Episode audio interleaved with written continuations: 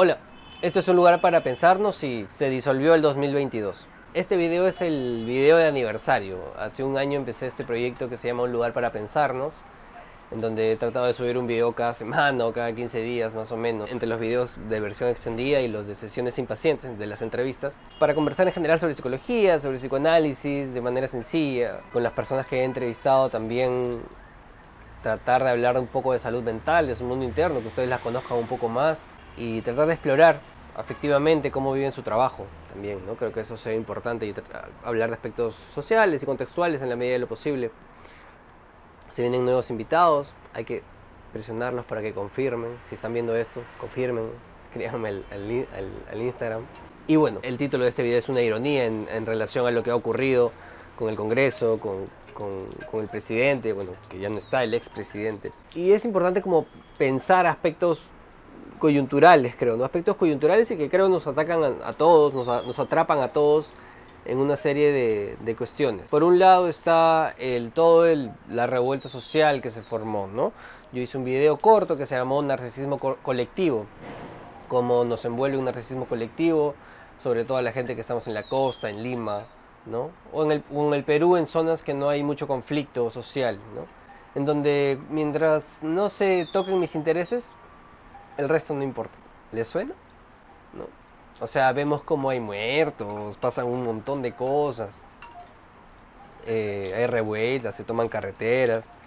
Pero bueno, mientras yo, mientras pueda, mientras se toman carreteras, pasan un montón de cosas, pero mientras pueda comer mi pavo de Navidad, mientras pueda ir a comprar mis regalos tranquilo a mi centro comercial, a mi mercado, a mi gamarra, no pasa nada. Yo sigo jugando mis pichanguitas, bueno, la gente que está muriendo, pobrecita, ¿no? Pero bueno, o sea, manejamos las cosas así. Es bien interesante cómo a nivel social nos ataca este, esto que llamamos narcisismo en la medida en que el narcisista vela solo por él, por sus intereses y él se siente el centro del universo, ¿no? Freud plantea un aspecto que se llama narcisismo primario, ¿no? En donde en nosotros inicialmente eh, nos sentíamos los dioses del universo. Y, y, efectivamente, ¿no?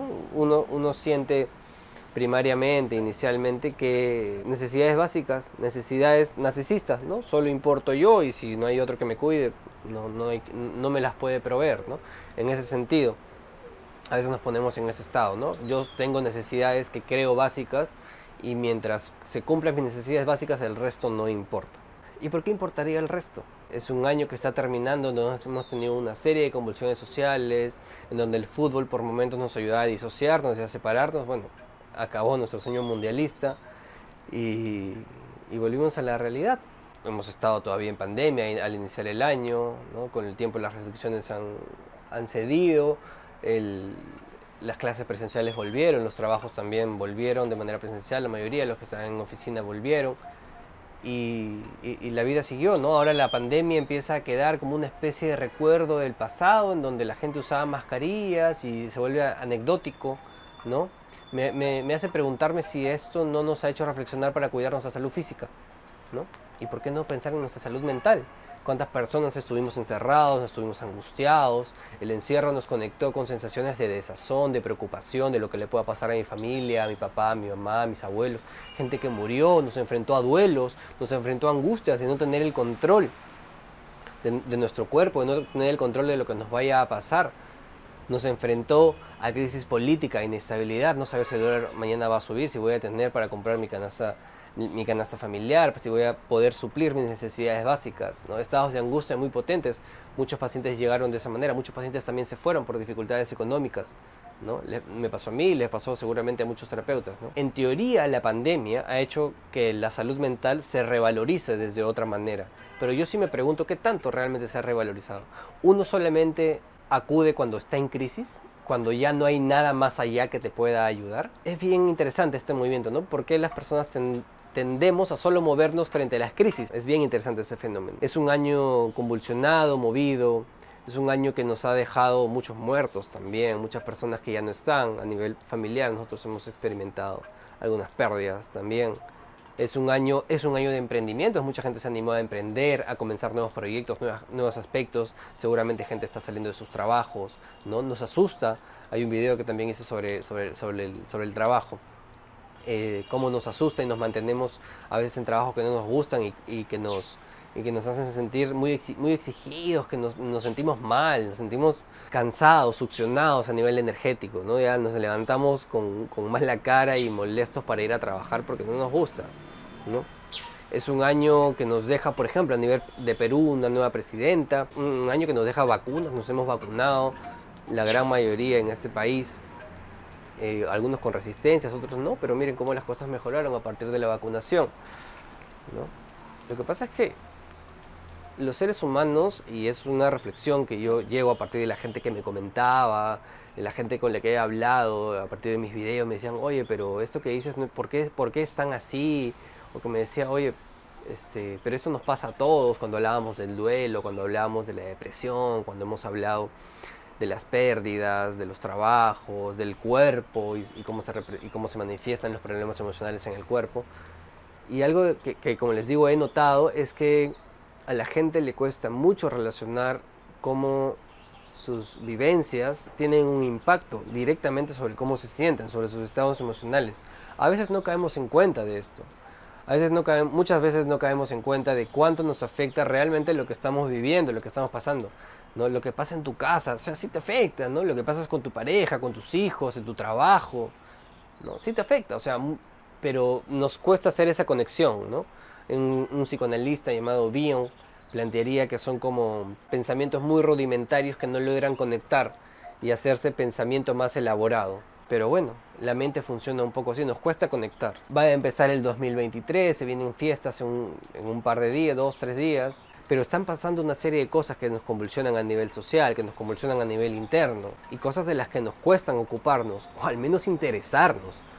¿No? Y no solo a ti, seguramente, por ejemplo, yo que trabajo con papás, muchas veces nos cuesta conectarnos con las necesidades emocionales y afectivas de nuestros hijos. No, ya, ya te va a pasar, hay que cambiar de actitud. Vamos, tú puedes. O sea, es, es bien complicado a veces conectar con esas necesidades afectivas, ¿no? Darles un abrazo, estar ahí, escucharlos, llegar cansado, pero a ver, ¿qué te pasó? Antes de preguntarle, ¿y qué tal el colegio? Sí, seguramente te va a decir, mal, horrible, papá, pucha, no entiendo esto, mis amigos me bullean. No te va a decir, no sé, no entiendo por qué a veces los papás preguntan, ¿y qué tal el colegio? ¿no? Probablemente muchas veces lo que te va a responder son cosas positivas, y si no, te va a decir bien y se acabó, ¿no? Eh, sobre todo cuando son más grandes entre adolescentes y, púberes, hay que, no, basta con preguntar, hay que indagar para saber realmente lo que está pasando, ¿no? Hay una serie de temas y aspectos que que, me han parecido interesantes explorar aquí. Creo que ha sido también un, relajo, una, diríamos psicoanalíticamente, una sublimación de mi parte, ¿no? frente a las angustias y, aspectos que, he visto tanto en mi trabajo, en los trabajos individuales y grupales en que hago, ¿no? en las charlas que doy, seguramente procesos míos también y aspectos teóricos que a mí me parece importante poder plasmar y hacer productos que la gente pueda consumir y ver. ¿no? Si, es que no me quieres ver la cara, seguramente me escuchas por Spotify. ¿No? O, ves los videos en YouTube y lo, pones mientras estás haciendo tus cosas, trapeando el piso, cocinando, manejando. Pero estamos ahí. Mi intención es poder compartirles un poco de, mis conocimientos como psicólogo, como terapeuta de orientación psicoanalítica. Eh, y hacerlos reflexionar, pensar, me parece bien importante que pensemos, que nos pensemos, ¿no? De nivel individual y colectivo. Me parece que el, mundo carece a veces de, pensar, ¿no? tenemos como esta tendencia inmediatista y poco reflexiva, ¿no? En el TikTok es bien interesante como he visto mucha gente que los videos irónicos en TikTok donde hablo básicamente de salud mental, algunas alteraciones este, de personalidad, este, problemas de ansiedad, de adicciones, em, que los digo irónicamente, la gente no lo, no lo entiende, no, no, no, recibe que es una ironía, ¿no? Me llama mucho la atención porque eso habla cómo tenemos dificultad hasta para ejercitar el músculo más importante de nuestro cuerpo, que es nuestro cerebro, porque queremos todo rápido, inmediato y, que no me, no, me, no me haga esforzarme mucho, pues. Eso es bien interesante porque, porque sí nos habla mucho de cómo estamos como sociedad. Pensar implica un esfuerzo, eh, cambiar implica un gran esfuerzo, ¿no? es fácil para nadie. Eso lo veo mucho en mi trabajo, ¿no? la gente para cambiar no solo necesita venir a terapia, no necesita, seguramente una, una parte es venir a terapia, pero en parte también es una voluntad y una necesidad de, de pensarse, reflexionar y explorar aspectos que, que, te están llevando a ser como eres, ¿no? Tu historia familiar, tu historia personal, tu, tu contexto social, una serie de cuestiones internas y externas. Se vienen fiestas, y tocará, tocará estar con la familia, con los que se pueda, con los que queden. Eh, tocará sonreír y abrazarnos en la medida de lo posible, tocará reclamar también, reclamar y hacernos escuchar si tu voz no se escucha. Probablemente me dé un, par de semanas de inactividad, voy a tal vez publicar algo en Instagram por ahí y voy a ver la manera también de generar más, más seguidores. Eh, me, parece eh, que el contenido, el contenido puede mejorar, también creo que esta cámara fue una buena inversión y veremos la, manera de, poder llegar con más temas, con más invitados a ustedes a sus hogares, ¿no? Me siento, me siento conductor de mediodía, diciéndole, señora, señor, ¿no? Yo llego a sus hogares, ¿no? Me siento Gisela. Eh, yo, señorita Laura, ¿no? Pero claro, me, parece bacán poder llegar a sus, a sus, finalmente a sus pantallas, a la plataforma en la que me, en la que me escuchen o, me vean y, poder contarles un poco de, del mundo en el que me muevo en términos de, de psicología, de psicoanálisis, como les decía y que algo se puedan llevar, ¿no? algo puedan pensar y, y, sobre todo que si necesitan ayuda puedan buscarla. ¿no? Hay gente que me ha escrito, gente que, que me pregunta, que lo ha hecho pensar en algunos aspectos, que lo ayuda a reflexionar. Y eso es bacán, es bacán ver que, que, mi trabajo no se limita al consultorio, en su momento al hospital, ¿no? en su momento a los grupos con los que trabajo, ¿no? a los alumnos a los que les enseño, sino también a la gente que me ve por aquí, por este medio. ¿no? Creo que a Freud, a Melanie Klein, a Green les hubiese encantado tener, no sé si les hubiese encantado, pero creo que hubiese sido interesante verlos en el mainstream, perdón, en, redes, en las redes, compartiendo un poco de lo que sabía. Pero bueno, ahora me toca a mí, a un joven terapeuta trujillano que vive en Lima y que trata de hacer lo mejor posible para, para llevarles un buen contenido a ustedes. Espero que les guste, mándenme sus sugerencias, escríbanme. Tienen ahí mis redes, al correo, al Instagram, aquí en el YouTube, dejan sus comentarios, anímense a comentar, a preguntar. Si yo sabré, les responderé. Si no, les diré que me esperen para, para leer y responderles. Sigamos pensándonos todos y todas y tratando de estar alerta a lo que pasa en nuestro inconsciente. Ya nos vemos pronto.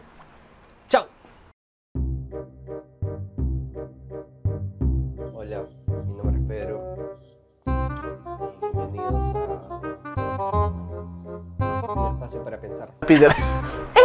Oye, Peter, ¿cómo estás? ¿Cómo estás? ¿Qué tal? Sí, todo bien aquí, llegando del Urín. Te las dejo ahí. Ese es todo por ahí. Ya nos vemos. Tres.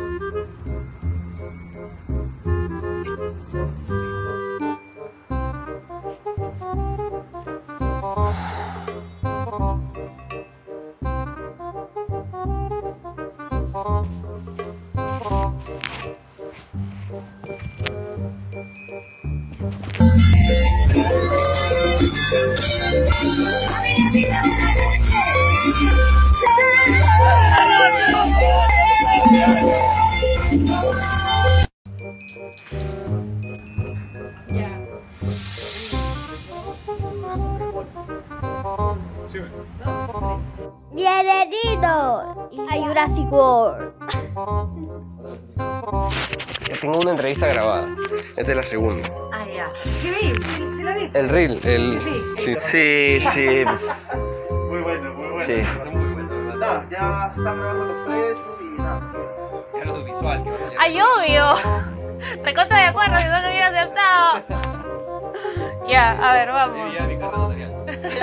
como un curita. Un cura, qué fuerte de- Nada, muchas gracias por la invitación. Este, que se repita.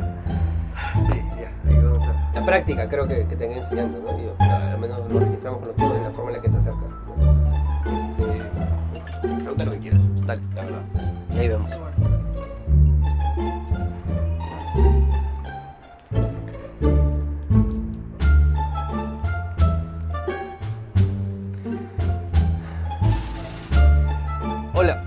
Esto es un lugar para pensarnos y